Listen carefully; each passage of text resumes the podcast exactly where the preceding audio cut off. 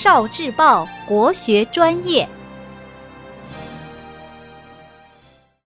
乐学会考，文化常识小考场。一，古代科举考试一般分为三个级别，由各地地方政府举行的考试叫做乡试。由朝廷礼部来组织和主持的考试叫做会试；由皇帝亲自主持的考试叫做殿试。二，由皇帝亲自主持的考试分为三甲，一甲为三名，第一名叫状元，第二名叫榜眼，第三名叫探花。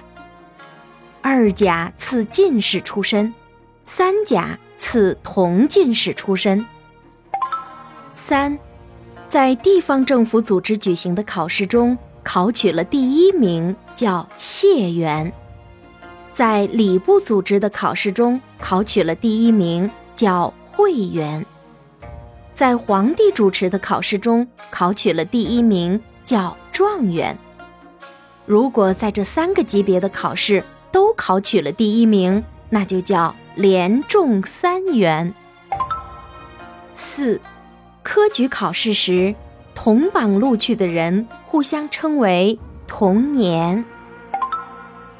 五，明清时期科举考试的八股文题目一般出自四书五经。六，科举考试中应试中选。叫做及第，应试未中叫做落地。七，各省政府举行的考试一般都在秋八月举行，因此这次考试也叫秋闱。由礼部组织的考试一般在春季举行，因此这次考试也叫春闱。哦。